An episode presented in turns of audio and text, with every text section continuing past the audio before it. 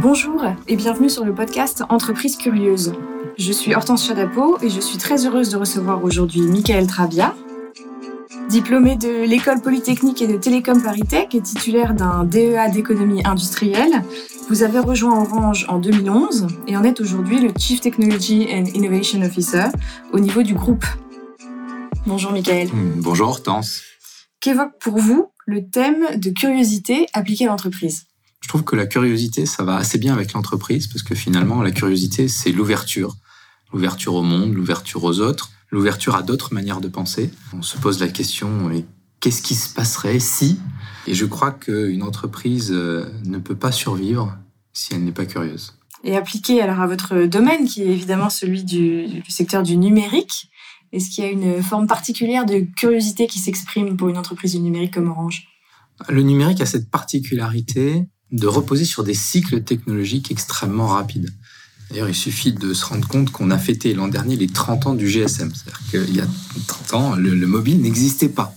Et donc, on a euh, cette curiosité, elle est essentielle au numérique. On est passé de réseaux euh, qui étaient faits pour euh, la communication téléphonique, on a fait passer de l'Internet, on a par magie permis aux gens de, téléphoner dans la rue avec des mobiles, on leur a donné l'Internet sur le mobile. Et c'est euh, grâce à cette curiosité finalement qu'on a fait toutes ces étapes et puis que par-dessus, tout un tas d'acteurs ont développé des services, des plateformes pour euh, accéder à de l'information, pour mettre en place Wikipédia, pour euh, développer des plateformes d'échange, d'économie collaborative, on a Vinted aujourd'hui qui permet d'échanger ses vêtements et de, mettre en place des, logiques d'économie circulaire. Et cette curiosité, je dirais à l'inverse, d'autres entreprises qui ne l'ont pas eu ou pas suffisamment, eh bien, en ont payé les conséquences. Et on voit que les acteurs ont radicalement changé. Kodak, mmh. peut-être, est un bon exemple euh, d'un acteur qui n'a pas été assez curieux, probablement, pour voir l'évolution euh, vers des technologies nouvelles qui pouvaient remplacer finalement le, développement classique ancien de la technologie argentique, BlackBerry que tout le monde utilisait. Moi, j'utilisais quand j'ai commencé à travailler euh, les BlackBerry pour c'était super pratique pour envoyer des messages, des mails. On avait un clavier euh, avec des, lettres, c'était formidable. Ils n'ont pas vu le, le, mouvement du smartphone. Donc, je crois que dans le numérique, encore plus qu'ailleurs, euh, une entreprise qui n'est pas curieuse va très vite se retrouver au cimetière. Vous avez cité le cas Kodak, le cas BlackBerry. Est-ce que ce manque de curiosité peut être associé à une peur du, risque? Vous dites ils n'ont pas vu. Est-ce qu'ils n'ont pas vu ou est-ce qu'ils n'ont pas voulu voir? C'est pas si simple d'être curieux. Pourquoi? Parce que une entreprise qui a développé une activité, qui a un business, qui a un chiffre d'affaires, qui a des clients, eh ben, le plus naturel, c'est de continuer. C'est ça qui génère la valeur de l'entreprise, quand Kodak était euh, plus haut de son développement économique, le marché était euh, immense, euh, tout le monde, tous les foyers quasiment, en tout cas en Europe, dans le monde occidental, avait un appareil photo, développé les pellicules, et donc forcément, ça peut faire peur de se dire, peut-être les choses vont changer. Donc on peut avoir tendance à être dans une logique d'autruche en fait qui est de dire mais non non notre marché est solide notre technologie est la meilleure tout ça ne va pas arriver. Et je crois que ce côté euh, qui est humain, et humain euh, encore plus pour les gens qui gèrent le, business de manière opérationnelle, on doit toujours avoir dans l'entreprise des têtes chercheuses, des esprits libres, des esprits curieux qui vont euh, venir un peu challenger les, les équipes en place, les process en place, penser out of the box, comme on dit. Parce que finalement, si on ne le fait pas, soit on se disrupte soi-même, soit on est disrupté par d'autres. Et je crois que c'est les entreprises curieuses qui ont cette capacité à se disrupter elles-mêmes pour évoluer. Euh, Netflix a commencé euh, comme un service où on distribuait par la poste des cassettes, des films euh, sous la forme de cassettes vidéo. Et aujourd'hui, c'est un modèle complètement différent et ils ont su prendre ce virage technologique, anticiper ces évolutions.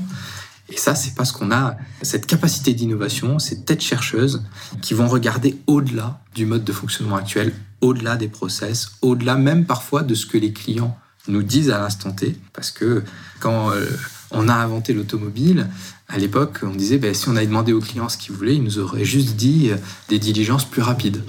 Il faut aussi savoir prendre des risques, imaginer au-delà des frontières. Et parfois, ça peut paraître irréalisable, mais c'est parfois aussi comme ça qu'on trouve des innovations de rupture et qu'on arrive à changer complètement de paradigme. vous nous avez parlé d'esprits perturbateurs, un peu poil à gratter, des têtes chercheuses. Qui sont-elles au sein de l'entreprise? C'est pas évident d'aller voir un dirigeant en disant que son business model euh, du jour au lendemain peut être totalement repensé, c'est même vertigineux. Est-ce que tout le monde au sein de l'entreprise est capable de le faire, a la légitimité pour le faire? Comment est-ce qu'on organise cette curiosité au niveau des équipes? Bah, Déjà, je crois qu'un bon dirigeant doit être absolument être capable d'entendre points de vue différents. Manager une équipe, c'est s'assurer d'une complémentarité, d'une diversité dans les profils, mais aussi dans les, points de vue. Si tout le monde est d'accord, si tout le monde est, euh, sur la même ligne, on n'est plus dans une entreprise, on est à l'armée. Et en général, ça se passe pas bien. Voilà. On a besoin d'avoir ces perturbateurs euh, qui vont venir amener ces, modes de pensée différents. Comment est-ce qu'on l'organise? Bah Déjà dans le recrutement. On a besoin d'avoir des profils différents. je crois qu'il faut surtout éviter de prendre le même type de formation, le même type de mode de pensée. On a besoin d'aller chercher des gens euh, différents. Ensuite, il faut les mettre en confiance. Parce que finalement, euh, si on a une culture d'entreprise où euh, on a peur de s'exprimer, parce qu'on dit non, mais c'est pas ça la ligne de l'entreprise, on, impose des dogmes, on impose des tabous. Ben ça, c'est quelque chose qui est dramatique parce que effectivement, on va préférer continuer à aller dans le mur plutôt que de voir effectivement ce qui va nous arriver. Donc, diversité de profils, mettre en confiance. Et puis, ça ne veut pas dire qu'on va accepter toutes les idées. Ça ne veut pas dire que toutes les initiatives, toutes les propositions des têtes chercheuses euh, sont pertinentes. Euh, il va falloir identifier dans ces propositions ce qui fait du sens. Il va falloir creuser.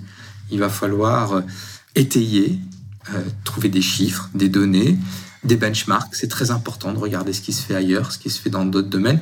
Il y a souvent, très souvent, en réalité, des précurseurs. Et c'est important de, voir ces précurseurs qui sont en train de monter. Ils sont peut-être tout petits, mais euh, quand Google a démarré, euh, son moteur de recherche, c'était rien en réalité. Mais on voit que petit à petit, cette question de la recherche allait devenir un élément critique de l'Internet. Donc voilà, des profils différents, mettre en confiance et puis benchmarker, étayer les choses et ne pas lâcher. L'idée que on ne va pas fonctionner dans 5 ans comme on fonctionne aujourd'hui.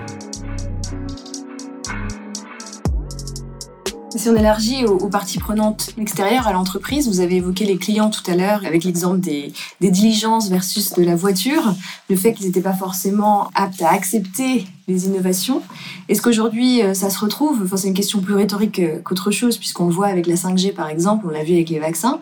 Comment est-ce que on lutte contre une forme de clientèle réfractaire, si ce n'est au changement euh, dans son ensemble, mais à certains points d'innovation?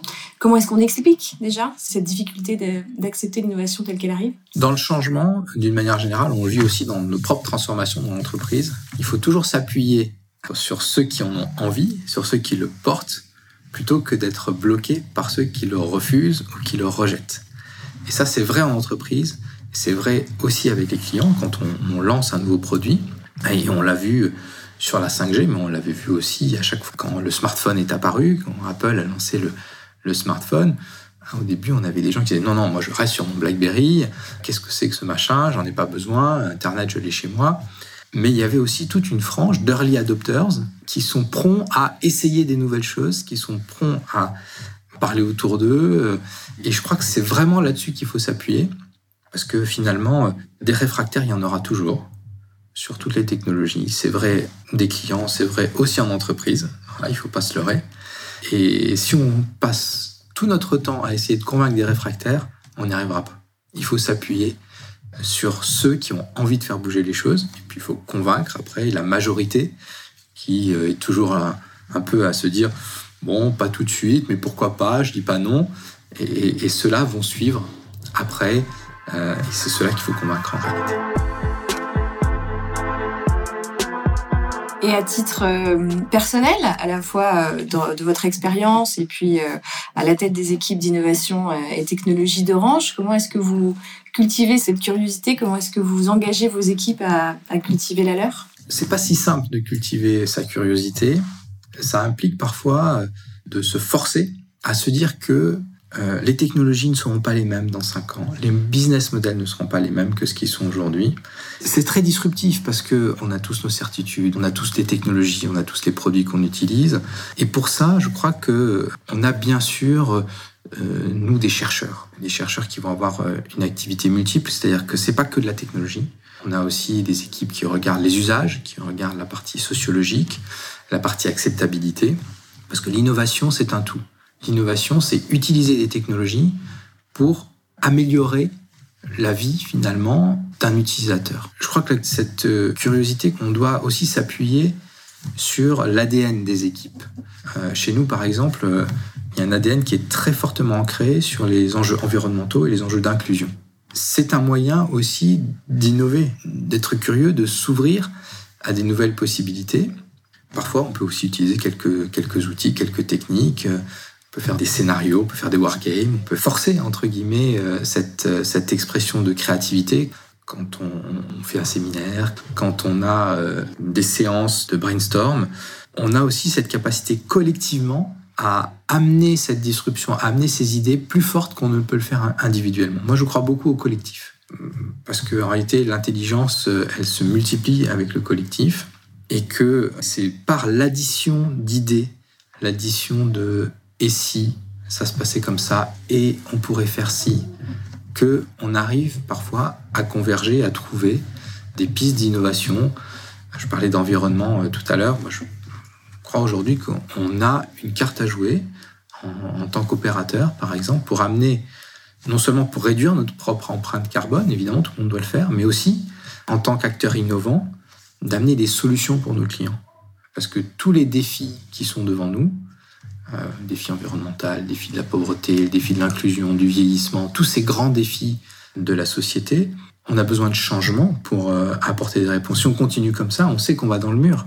Donc on a besoin de changement, donc on a besoin d'innovation, donc on a besoin de curiosité, donc on a besoin d'ouverture, on a besoin d'engager les équipes par rapport à ces enjeux en disant ben voilà, euh, comment on fait pour atteindre la neutralité carbone à l'horizon 2050 ou 2040 comme on en a pris l'engagement de notre côté le numérique donc comme euh, outil de curiosité, elle-même au service de, la réponse à nos grands enjeux que vous, que vous avez cités. Merci beaucoup, Michael. Je rappelle que vous êtes euh, président du Conseil stratégique de l'Observatoire d'innovation de l'entreprise, euh, dont le livre blanc vient de paraître et que j'invite nos auditeurs à aller consulter. Merci. Merci beaucoup.